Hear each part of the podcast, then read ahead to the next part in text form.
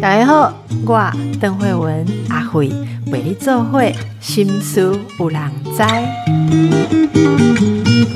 大家好，今天我们的来宾是朱心怡，心怡你好，Hello，大家好。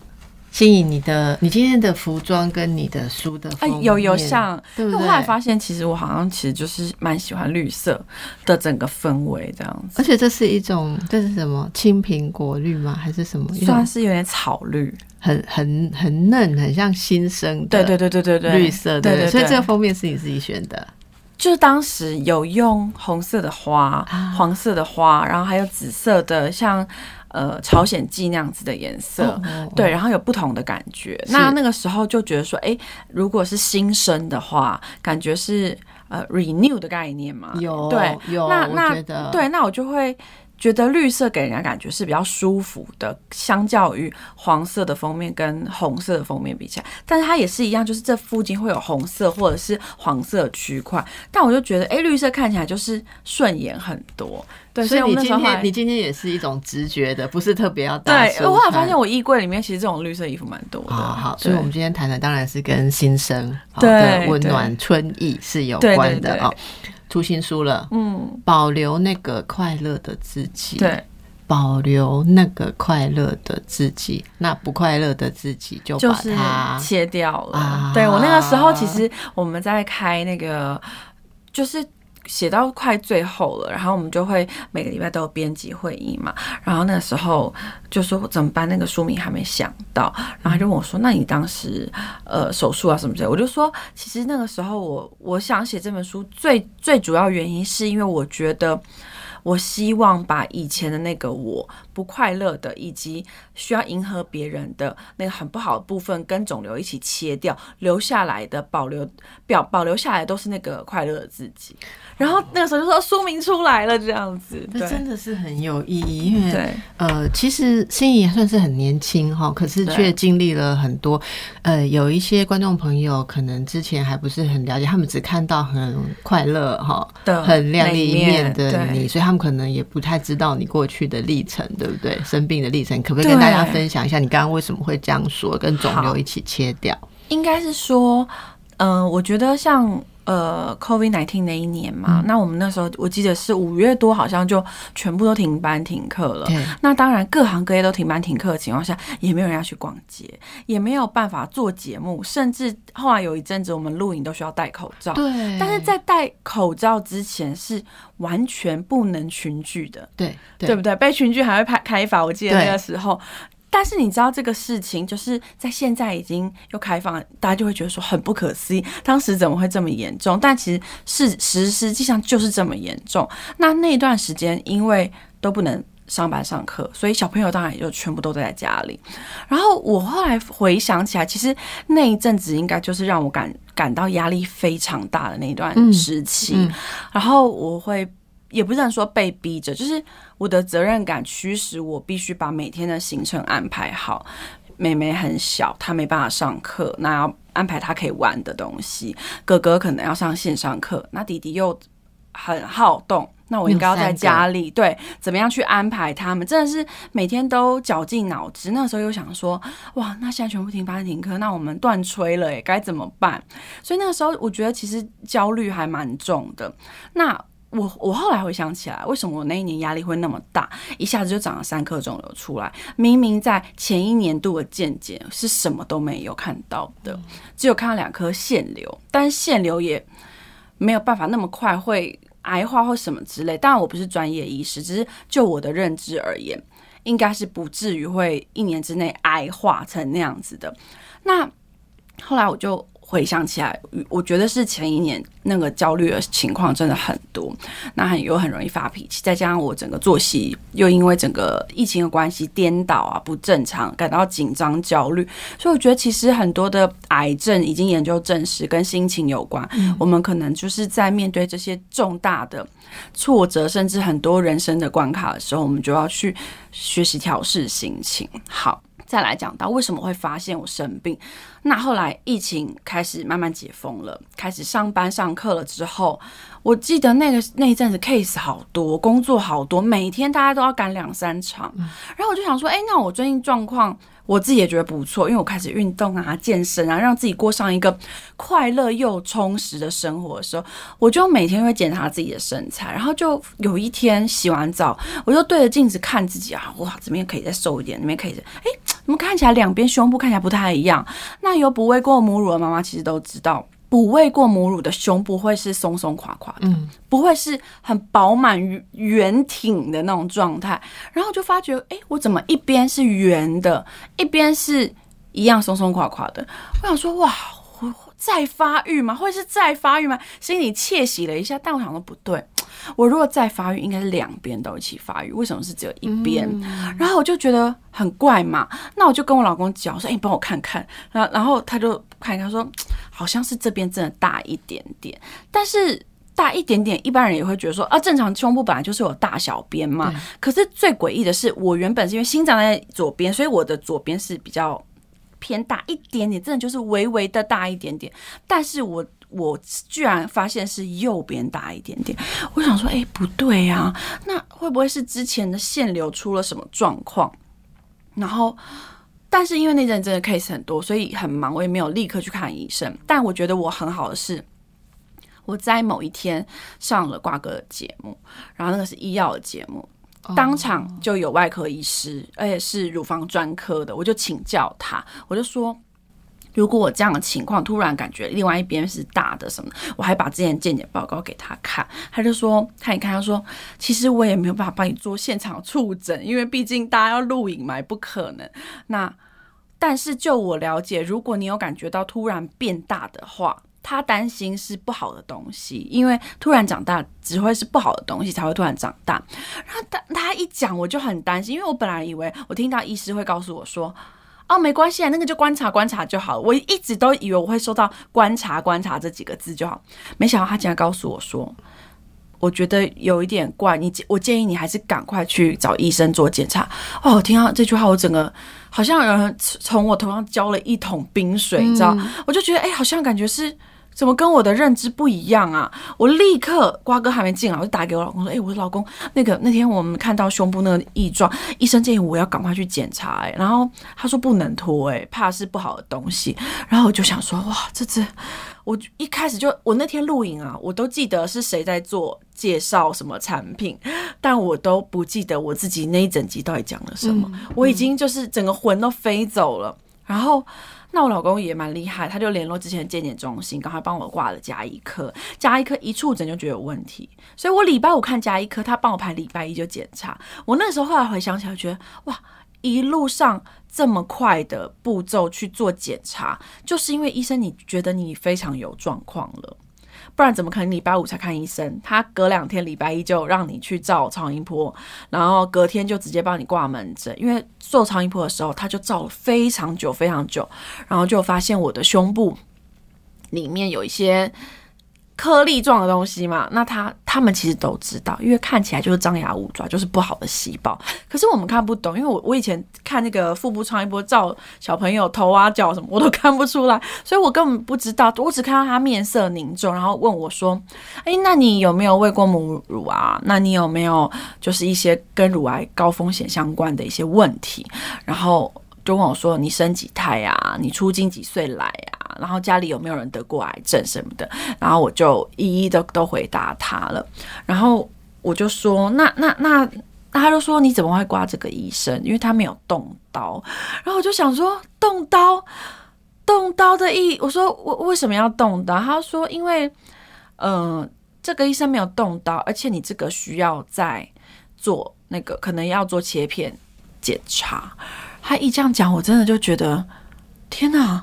我现在遇到的情况是，是真的是不好的事情嘛？我那时候真的是会害怕，对我我整个人就呆掉了。然后我检查出去的时候，其实因为我老公都陪我去，那他就在外面处理公事什么，他他就听到，他就说，他也愣住，他就说。不会不会，没事没事。那个我我我们问问看。那他就赶快问了一下专业护理师，他们就说真的吗？他们也会觉得说怎么会怎么会是这种的回答？那其实我非常感谢之前的那个检查帮我检查的那个检验技师，因为我觉得他让我有了警觉性，而不是让我觉得哦好像。啊，没关系啦，再拖一下。最怕就是拖，因为癌症不能拖。有些细胞如果分裂很快的话，就很容易就蔓延到很多地方嘛。所以我其实非常感谢他。那因为我老公他根本没有意意料中是我是被回答这样子的，被告知这样的状况，所以他其实愣住了，他也不知道该怎么办。那还好是刚好我们礼拜一找超音波，礼拜二就做那个乳房摄影。所以他们也就看到了一些东西，但他们都不能讲，因为他们规被规定不能由不是医师的口中告诉病患任何的医疗资讯。好，然后礼拜三帮我看医师的那位医师，他就直接帮我做穿刺、做切片。那他就我就问他说：“医师，那嗯，我想问一下，如果我这样子的状况的话，嗯。”如果真的是不好的东西的话，我会是二期以下嘛？想说零期、一期、二期是不是比较初期比较好治疗？这样子，就他就是一边在戴手套啊，一边消毒啊，一边回答他说：“哎，可是我们超音波看起来你就是呃有好几颗，就是不不是不会只有呃不是，他是说。”单边有好几颗，不是不止一颗的话，也不会是只有一期。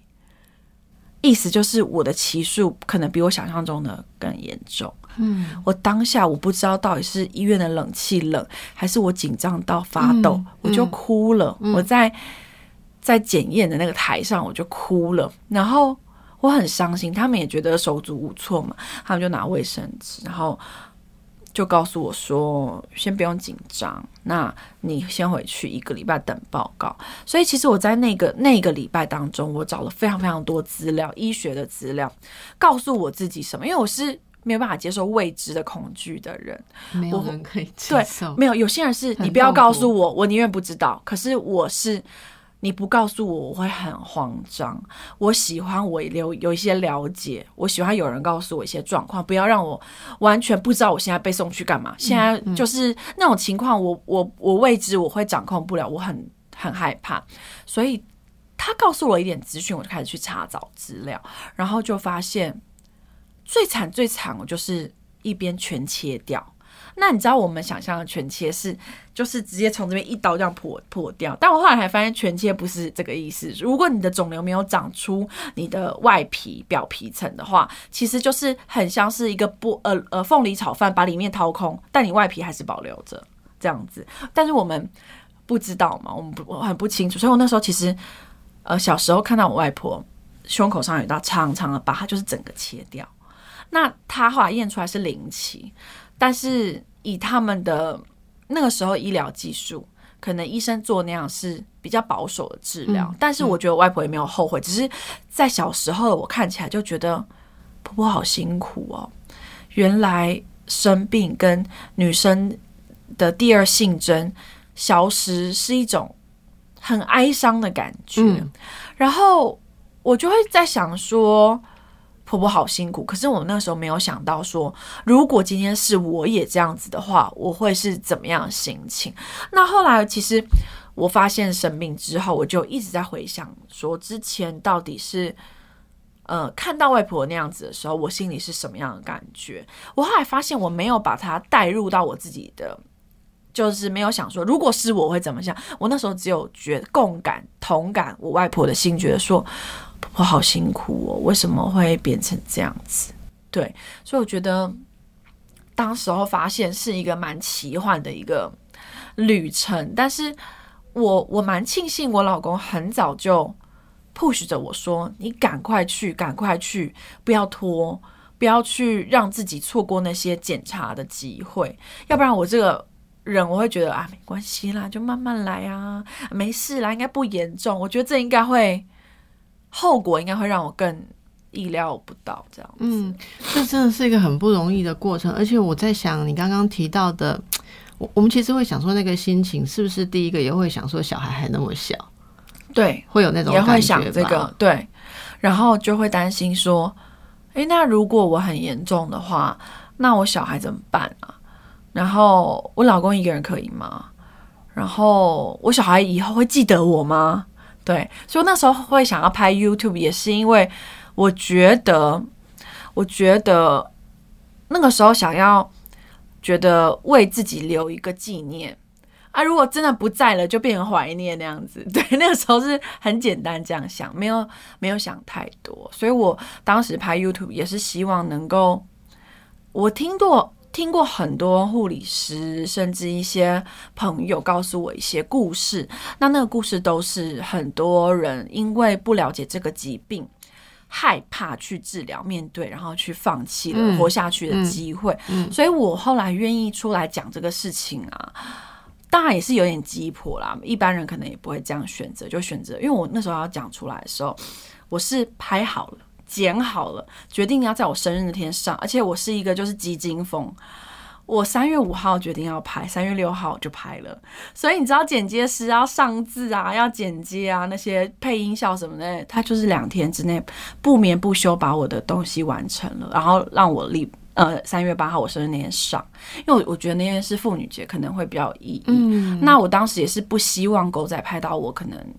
光头秃头的照片，所以我会希望由我自己出来讲这个事情。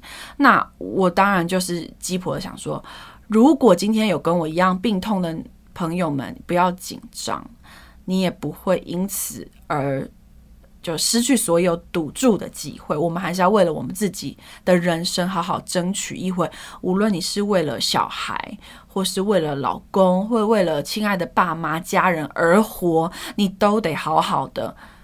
争取一次活下去的机会，所以我那时候就想说，我要拍一个 YouTube 来告诉大家这件事情。至于后来为什么又停更，又是另外一个故事，因为。我后来发现我没有办法接受很多的负面的指教。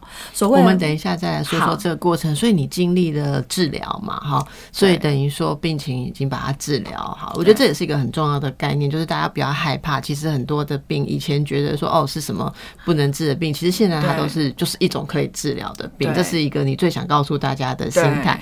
那之后如何心情的转变，甚至比原来还更踏实，好更有力量、更积极。我们等一下。再回来，我们继续来请教心仪哦。那经过了很辛苦，应该说先是很辛苦的疫情当中的生活变化，然后发现自己有需要治疗的疾病，然后从惊吓、压力到接受面对，然后去克服，后面治疗过程也一定很辛苦嘛。哈，那你你经过了这一段之后，你想告诉大家的是？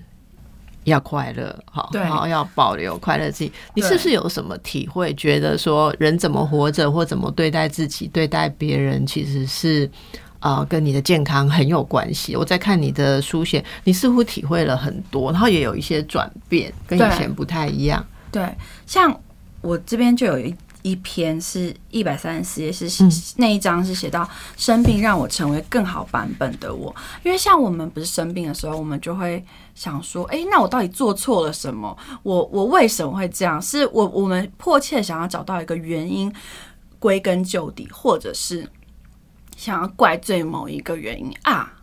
你就是因为如何如何才这样的，我们都会迫切想去找到一个原因，然后怪罪他说：“哦，就是因为我可能一直吃甜的，就是因为我都不睡觉，或就是因为我都是心情差。”我们想要找一个让自己舒服的理由。但我后来其实知道，就是得到癌症这件事情是很错综复杂的理由，刚好这些事情都在你生命中发生，很妙哦。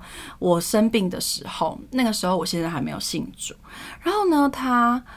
就很紧张嘛，那他就有请老师来家里看了一下风水，想看看我们家是不是冲到什么煞到什么，然后我才生病的。因为毕竟在就是大师们的呃口中，我的命盘是没有癌症这件事情的，我不是会得癌症的人，所以他们就觉得说一定是冒犯到了什么，这样。就后来发现我们家风水什么也都很好，然后也就是就就就小毛病啊，不是那种太严重的什么大冲煞或什么之类。那后来。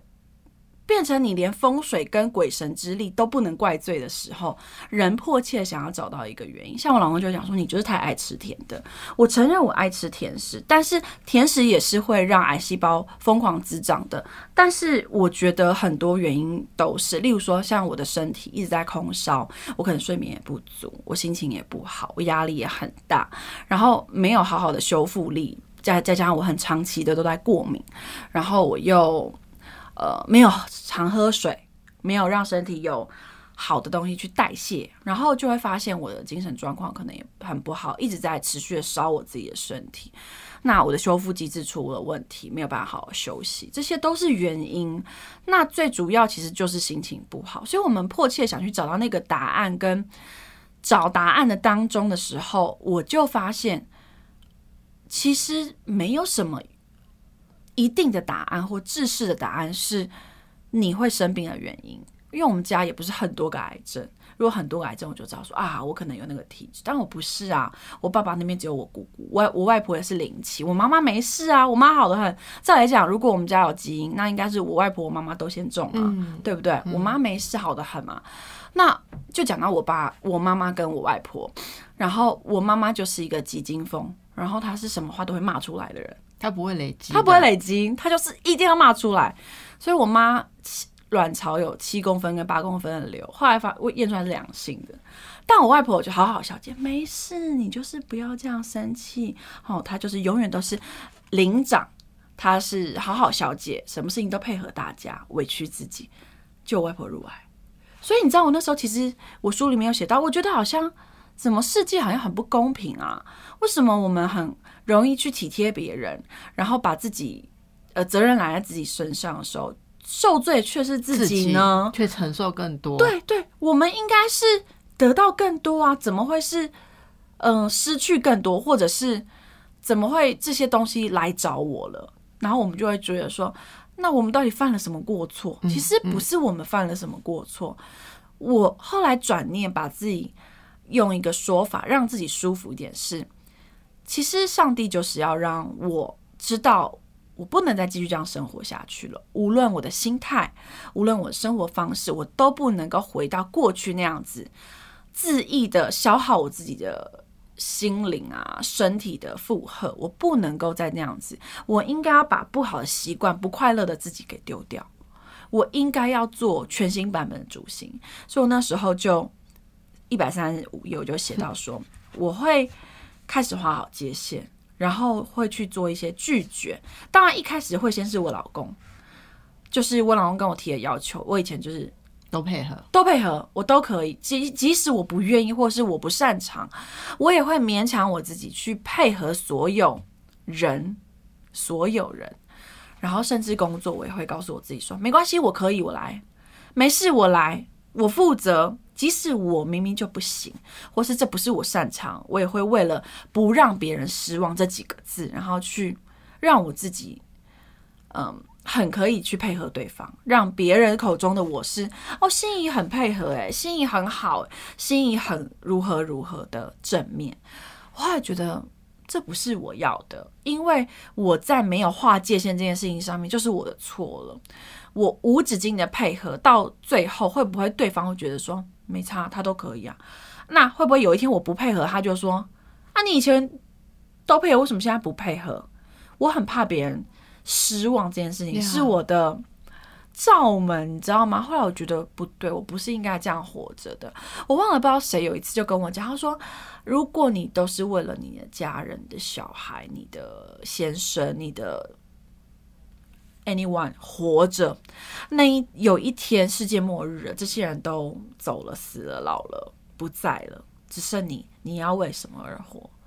你的中心思想是什么？你的生活目标是什么？啊！我突然就觉得，天哪，对啊，那那我我该怎么办？我慌掉了，你知道吗？我那时候就觉得，对我不是生下来为了这些人活的。妈妈或老婆或女儿只是我其中的一个角色，而不是我全心全意的就在这个角色上面，呃，发挥到淋漓尽致。但是没有了我自己，我觉得人不该是这样。我后来生病，我才开始去探究这些事情，所以后来发现，我第一步就是开始懂得先拒绝，我先划界限。哪些东西你变成会拒绝？你举个例子，例如说以前工作的时候，可能他们常常会呃有一些要求，让我们觉得好像。哎，这样不好吧？什么的？可是我以前都会逼我自己说啊，没关系啊，为了赚钱什么什么，我就配合吧。我记得我有一次，呃，他们叫我换一件衣服，但我其实不想穿那件衣服。是在拍摄戏剧的？对，呃，不，不是戏剧，反正就是一个工作。嗯，然后他要我换一件衣服，那现场如果我不配合，大家会很尴尬，很难看。可是我对于我的身材并不是很有自信的去展露那件衣服。然后我就很苦恼，但是当下我还是为了让大家觉得我是个好配合的人，我就我就做了，我就做了这件事情。但其实我后来想一想，你看这么多年过去了，我还是觉得为什么我当时要做那件事情？那当然很多原因啊。第一个可能也没有公司的人跟着我，那时候是自己一个人，我没有办法去让。他们口中讲哦，朱信怡很不配合，哎，朱信怡耍大牌。我发觉我很不喜欢听到这些负面的字眼，感觉好像是我辜负了大家的期待那种感觉，所以我就会宁愿委屈我自己去做这些配合。可是我相信很多人是没有办法委屈自己的。我后来就会探究，就觉得说，那为什么当时我要为了迎合别人做这些我不想做，甚至我觉得做做了没有很好的事情？对，那也许在大家眼中。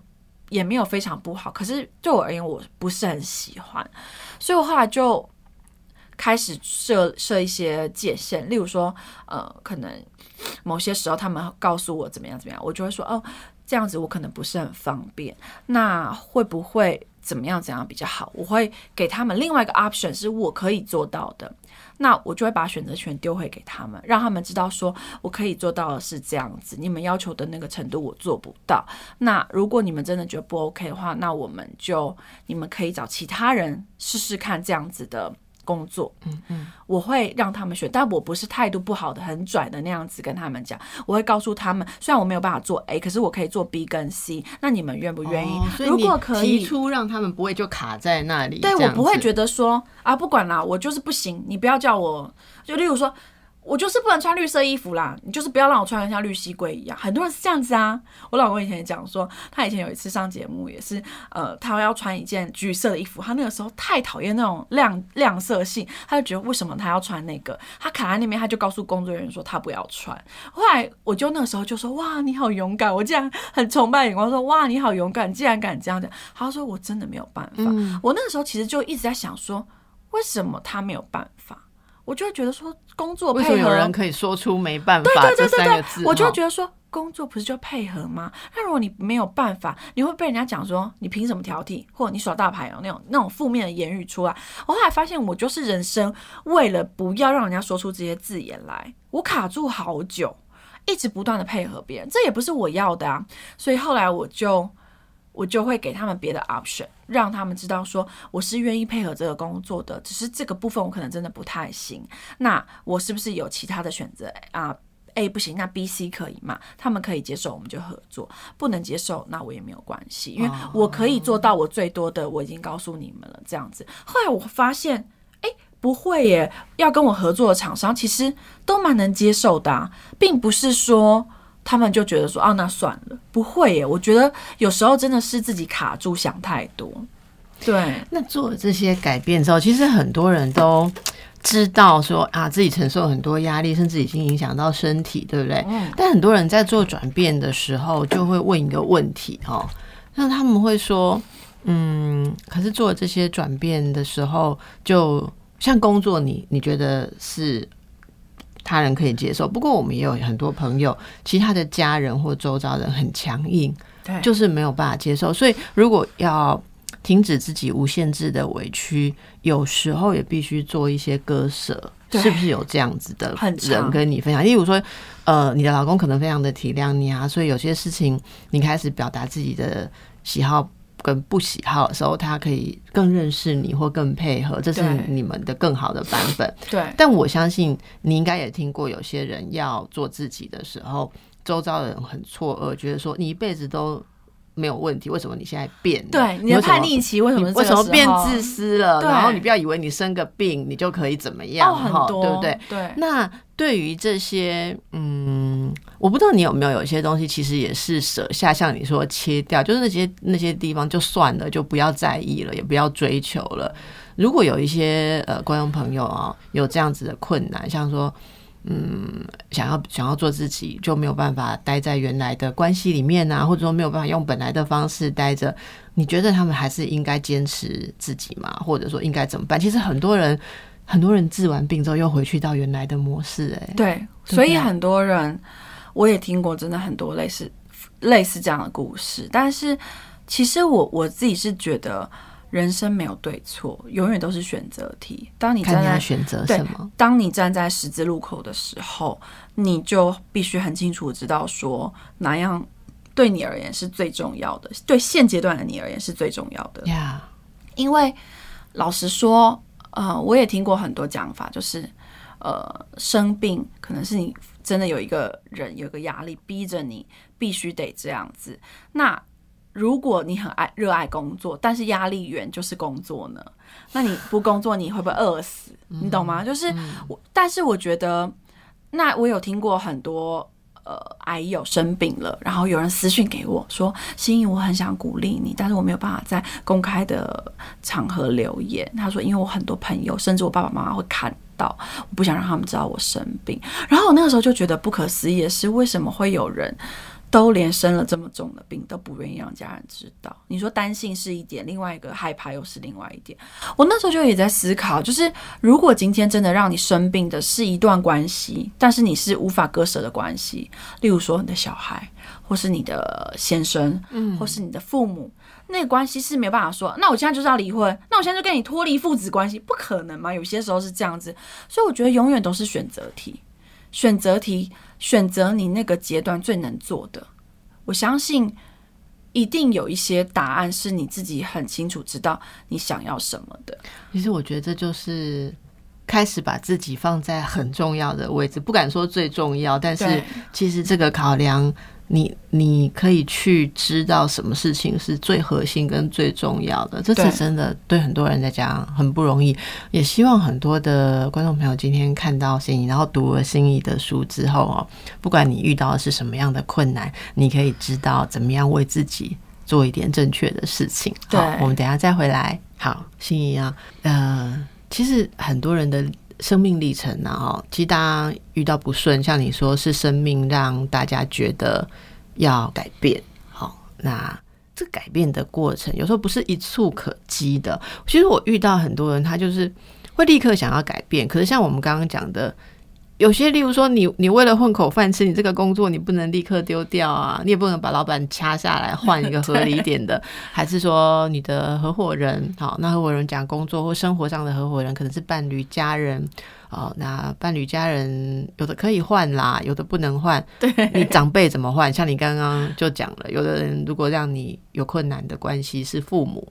对兄弟姐妹怎么办？好，那有的甚至是孩子啊，有的是伴侣，这里面好像只有伴侣可以换哈。对，哎，有一些伴侣还牵涉到利益是无法换的，而且还有些就是牵涉到很多情感的纠葛。例如说，对方也不是坏人，然后你们在一起有很多的历史渊源，只是因为那个个性真的是你突然，你以前以为你可以承受，可是你突然发现你实在承载不了，对这种强迫在一起的压力嘛，哈。所以我觉得这个过程当中，我。我我听了，我也特别想跟大家分享，是说，有时候也不要因为一个情境你没有立刻逃脱，造成自己生病，你又责怪自己说，哦，你怎么容许自己这样子的生活？就像你刚刚讲的，想要找一个原因，我觉得很多人会让这样子会把。这个治病跟恢复康复的过程已经很辛苦了，再加上自责，我觉得他就会不可承受。好，所以我觉得大家最重要的是，为什么心仪选择是要快乐？好，我们要保留快乐的自己。嗯，如果大家像你的过程当中，也有一些事情不是马上今天就可以魔法把它调好，对不对？立刻变不见。对，那这个过程当中，我们怎么样让自己往快乐去接近？或者每天累积一些压力之后，我们可以舒压，可以调整？你都用什么方法？其实我自己我自己觉得我是一个蛮容易快乐的人。哦，我也觉得我算是蛮正面阳光的人。可是，even 我这么正面阳光，我在面对疾病的时候，我都受到很大的打击。当然，像我们是演艺人员，外貌是我们应该要保持的嘛，就哦胖胖胖胖归胖，起码不能丑嘛。但你知道我在化疗的时候，我毛发全部掉光，然后我就是一个咕噜。然后那个时候还因为化疗副作用，我脸上长满烂痘，然后每天看着那个自己又化疗水肿，很难开心的起来，真的很难。所以我后来那一阵子，我渐渐就不照镜子了，我也不站上体重计了，因为看着那个数字，看着镜子里的自己，只会让我自己觉得我好悲哀，我好害怕。为什么我是这样子的状态？为什么我会把我自己搞成这样？通常是这样的想法。可是我后来觉得，我一直 focus 在我的那个。那个容貌上面，或是我的外貌，或者是现在我就是在化疗，这些事情是不可避免的下去的那个上面，我没有意义，因为我知道我还是得做化疗，不可能因为这样子我就不做了。那又讲到另外一题，我姑姑当时就是因为怕丑，因为她学跳舞的，她的容貌啊、仪态都是要保持的很好，所以她不愿意做化疗，她就请医生给她。呃，因为它是荷尔蒙型的乳癌嘛，所以它要有一些标靶药物什么可以吃什么的。好，那他就没有做化疗，所以当然不是说因为他没有做化疗而复发了。我的意思是说，每个人选择不同。当时我有问医师，所以其实就是选择问题。我那个时候就是选择我不要去看我自己的镜子，不要看我的体重计。那我看什么？我看。F B 有时候出现一些短影片是搞笑的，然后我就会一直哈哈大笑。那时候我我我现在说的真的不是开玩笑，说那时候还给自己这样子的使命，说我要看有趣的影片，而且我要专心笑。你也是很努力耶。你知道我那个时候告诉我自己什么？我很变态。那时候我老公也很想要我舒服一点。所谓舒服，是因为我呃化疗副作用胀气很严重，那个。肚子胀到很像快要生了，七八个月大那种，你想象很难受，因为你想看我们怀孕的时候，怀孕到七八月的时候躺下来，可能左躺右躺侧躺正常都不舒服，大概就那种感觉。然后那时候你又肿的跟猪头，又没有头发，他连抱我都会觉得，你你你你竟然抱我吗？我我我我很，你知道我那个自信心已经低落到觉得他抱我，我我现在如何？你知道惊弓之鸟的感觉，所以那个时候他。晚上的时候他会做什么事？他拉着我把 Netflix 打开，然后我们一起做冥想放松，然后让我睡觉。他让我好好的放松跟睡觉。那个时候对我而言，呼吸是一件很重要的事情，所以我就会强迫我自己，我要好好的呼吸。好多人在最困难的时候讲就是呼吸，对。所以那是你是会练习有特别的做法吗？对，练习呼吸。然后其实冥想就是我深深吸。所有的气，然后那时候也告诉我自己，我所吸的每一口空气都是在救我自己。嗯，我要用，因为他们就说肿瘤细胞其实就是缺缺少氧气。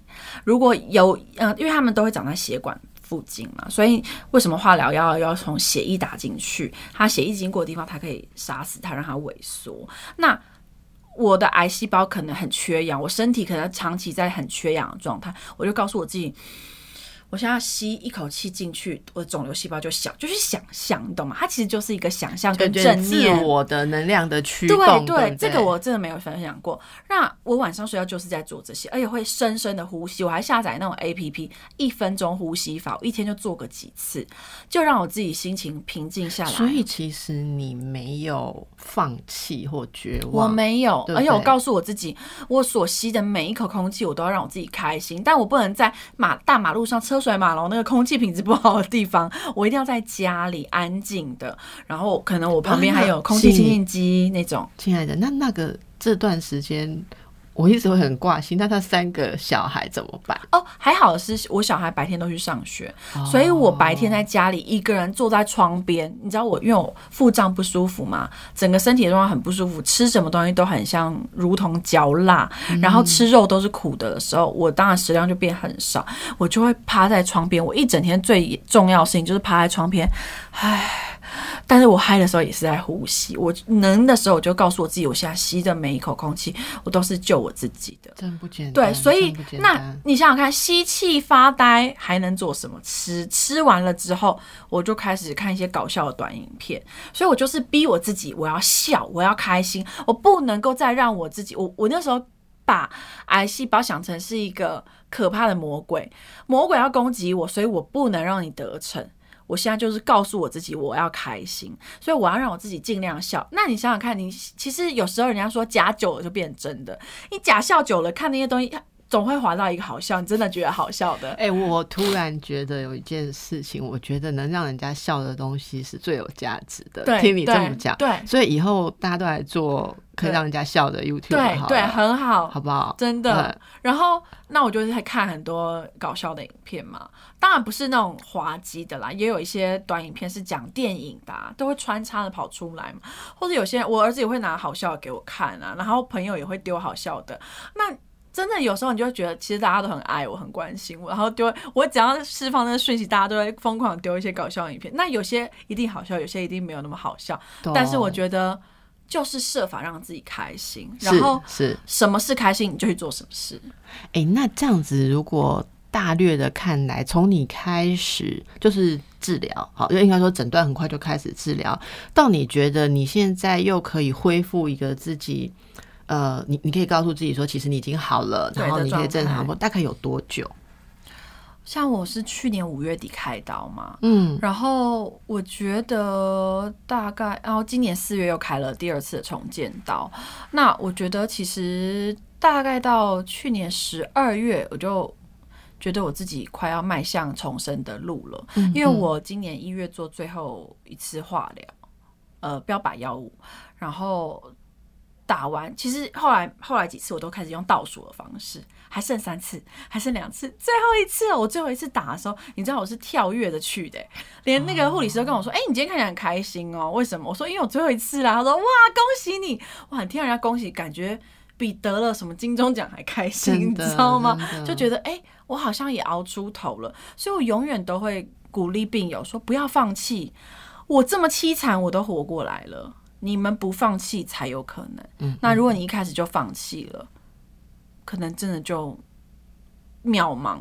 那我觉得，为什么人要到渺茫？如果你的病况还没有到渺茫，即使很多我听过四期生，也有现在活得很好的。所以为什么要因为？呃，我不确定，我就放弃。我觉得我一定是奋战到最后一刻，包括我还有小孩。你说不为小孩活，我也得为我自己活吧？对，对不对？我才三十几岁，我还有美好的人生。如果我重生了，我可以如何如何？我会想很多这种事情啊。所以我觉得心态跟信念还是很大的关键。好，我觉得今天真的是给了大家满满的能量，而这么满的、这么正面的能量，不是从天而降，哦，是要靠自己经历很多，然后去转化。出来才能够这么的丰沛，这么的扎实，真的很敬佩心仪哦。那希望大家可以都找到自己的能量的泉源，而且有时候逆境挫败的时候。也许是让你打开一扇窗，你会知道世界上有好多人一起经历过，然后在逆境当中跟人家讲，或者打开那个机缘，你会发现你以为一直都过得很好的人，其实都跌倒过。对，哦，其实都跌倒过。好，非常感谢心仪哦，祝福你哦，也祝福大家保留那个快乐的自己。谢谢大家，谢谢，谢谢心仪，谢谢。